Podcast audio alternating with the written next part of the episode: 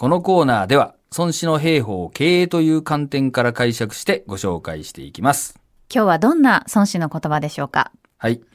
えー、まあですね、今非常にね、厳しい、あの、経済環境というかね、えーがあるんですけども、まあそういう中でですね、まあどういう心構えというかね、どういう備えをしておくべきかという、えー孫子のお兵法をですね、ご紹介したいと思います。はい。えー孫子曰く、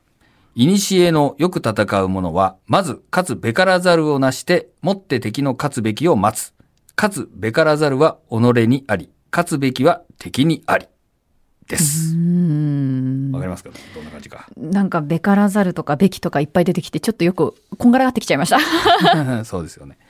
これはですね、まずあの、まあ、優れたね、えー将軍というのは、まずは、守りを固めるっていうことなんですね。うんで、敵がですね、あの、失敗したりとか、ミスったりとか、弱みを見せるのを待って、えーそれが勝つべきを待つっていうのは、敵がそういうこう、弱点を見せるのを待つものなんだと。うん要するに守りをきちんとやるべきっていうことなんですね。それはなぜかというと、勝つべからざるは己にありっていうのは、その守りを固めるっていうのは自軍がやればできることなんですよ。だけど、勝つべきは敵にありっていうのは、勝つかどうかっていうのは、敵と味方とのその、相対的な力関係によるものなんで、はい。こっちがどんだけ準備をしていても、敵が出方次第によっては勝てるとは限らないわけなんですよね。自分でコントロールできるものは、あうん守りの方だっていうそうことなんですよ。で、そっちをまずきちんとやって、うんえーで、敵がその弱みを見せるのを待つ方がいいよっていうね。そういうう教えになります。これビジネスに落とし込んでいくと、うんどういうことになるんでしょうか？これはですね、今例えばそのコロナの影響で、その業績が悪いとかね、えー言ったような話もあるんだけど、でもその同じコロナの影響がある中でもですね、まあなんとかなってる会社もあれば、やっぱり非常に厳しい、えーまあもしくはもう破綻したような会社もあるわけですよね。で、それは何かというと、やっぱりその備えがちゃんとあったんですかと、守りを先にちゃんと、えーできてたんですかと、まあいうことなんですね。まあよくあの、景気が悪いから会社がとか言って言ったりするんだけど、まあ同じようにコロナだろうが景気だろうが同じことで、えー景気が悪くなってからといって全ての会社が潰れるわけではないということなんですね。そのためにはきちんと、えー守りを固めておくと。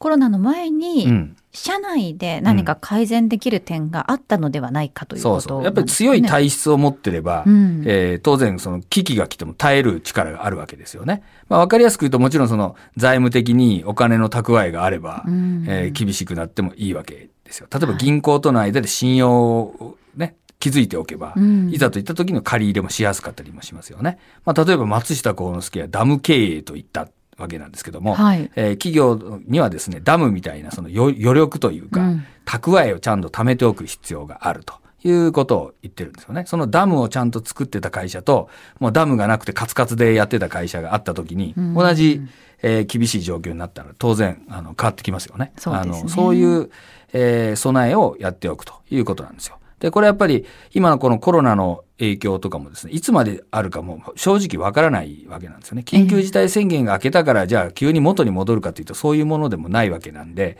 やはりもう一回守りをですね、きちんと、えー固めていくということをやっとかないと、もうこれずっと続くぐらいの勢いでね、えー考えておくというべきだろうと。これは要するにこう、今売り上げ上げようとかそんなこと言ってる場合じゃなくて、このコロナの影響がずっとある。もしくは、また新しいウイルスが出てくるかもしれないわけなんで、またこれがあった時に、もっと厳しいウイルスが来るかもしれないわけですよね。はいまあ、そういうところに対する、その守りを固めておくということは、うんえー自社がやろうと思えばできることなんですよ。まあ、そういうふうに考えていただくといいと思うんですね。うんこの一年本当にね、勝とうっていうにはちょっと難しい状況だなというのを皆さん改めて感じたと思うので、はい。まずは自社をどう強くしていくか。そう、守りを固めるっていうことですね。なるほど。まあ、やっぱり、その中で一番重要になってくるのって、お金の流れになってくるんですかね。現金がやっぱり重要なんですか、まあうねん、最後はそこが回らないとね、はい。厳しいわけじゃないですか。ええだけど、そのお金っていうのはですね、もちろん大事なんだけど、うんお金さえ調達できればいいっていうもんじゃなくて、うんやはり最終的にはその収益を上げるこう力というか構造があるかどうかっていうことなんですよね。はい今例えば、えーこの緊急事態というかコロナの影響でそのいろんな借り入れもしやすくなっていて、借りることはできるんだけど、でもそれ結局借り、借りたら返さなきゃいけないわけなんだよね。そうなんですよね。ただもらってるわけじゃないわけだから、うんやっぱりそのためにはですね、金を借りてくる、調達するからいいわけじゃなくて、やっぱりそれを、えーきちんと返せるだけの収益を生む構造がちゃんとあるのかどうか、それをきちんと作っていくこと自体も守りなわけですよ。